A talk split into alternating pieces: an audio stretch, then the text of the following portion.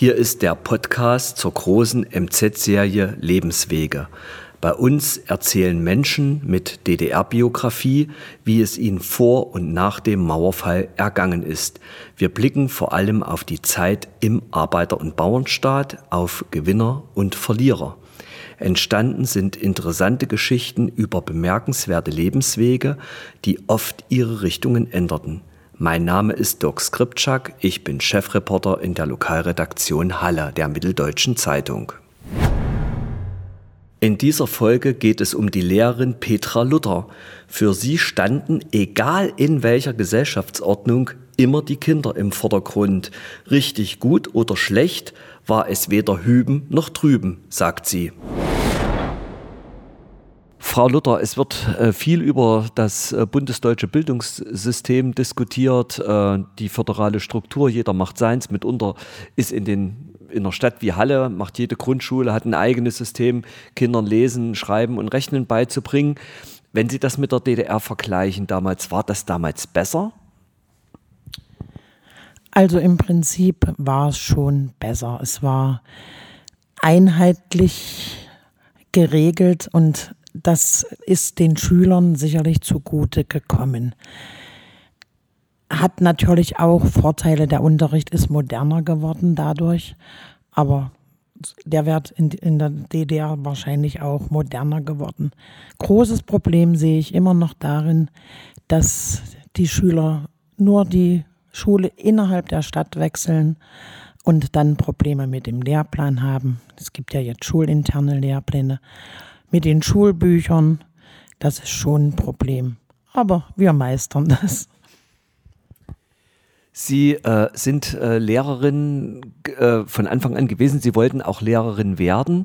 Ähm, was hat Ihnen in der DDR oder gab es etwas, was Sie gestört hat und was hat Ihnen gefallen da an Ihrem Beruf? Konnten Sie den gut ausüben?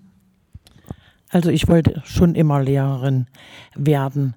Was hat mich gestört? Eigentlich hat mich nichts gestört. Ich konnte meinen Beruf ordentlich ausüben.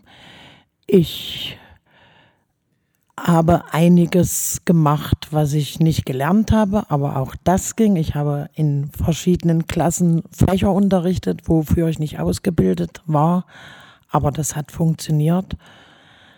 Frau Luther, heutzutage ist das ja so, wenn äh, ein Schüler keine besonders guten Leistungen hat, ist meistens der Lehrer schuld.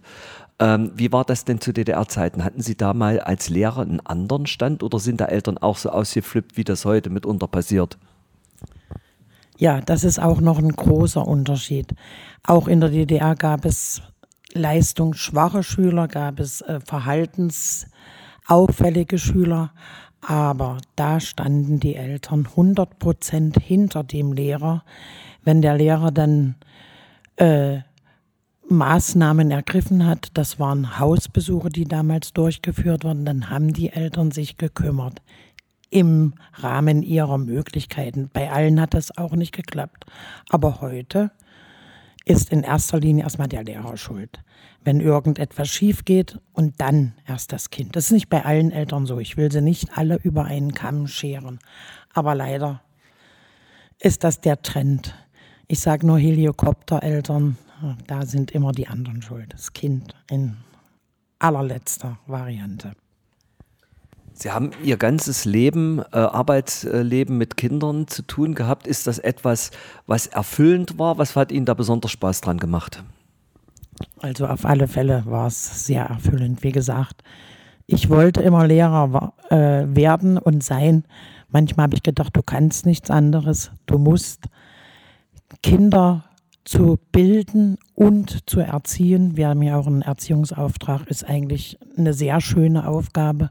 Und gerade in der Grundschule, wir bereiten die Kinder auf, na, auf das Leben vor, nicht nur auf die weitere Schullaufbahn, sondern auf ihr ganzes Leben. Die meisten erkennen das auch, wenn auch später, aber die merken, denn Grundschule war schon was Tolles müssen noch ganz kurz, können wir noch auf einen Aspekt mal eingehen. Diese Schule hier am Ludwigsfeld, ähm, als damals dieser schwere Sturm, ich weiß gar nicht wann das war, da hat es ihnen das Dach abgedeckt. Ist das etwas, was einen auch so in Erinnerung bleibt, wenn so ein Sturm ein Dach von der Schule runterreißt? Also es war 2014, da habe ich extra nochmal nachgeguckt. Also das war schon mein heftigstes Ereignis, was ich da zu verkraften hatte als Schulleiterin. Es war donnerstags, werde ich nie vergessen. Und freitags haben wir die Schule zumachen müssen, weil wir überhaupt nicht wussten, wie es hier weitergeht. Ja, und dann hat es doch schon ein bisschen gedauert, ehe das wurde dann notdürftig repariert. Und unser Schulhof, der vordere, da lag ja diese, diese Teile vom Dach, äh, alle unten, wo auch giftiges Material, wo dazwischen war, der war ewig gesperrt. Aber die Schule konnten wir am Montag wieder aufmachen. Obere Etage war gesperrt. Ah, das war schon heftig. Also da bin ich heute noch froh, dass da nichts weiter passiert ist. Es hätte ja auch ein Kind auf dem Schulhof sein können. War aber nicht der Fall. Alle Folgen der Lebenswege-Serie finden Sie im Internet unter mz.de-lebenswege. Hast du das gelesen? Mitteldeutsche Zeitung.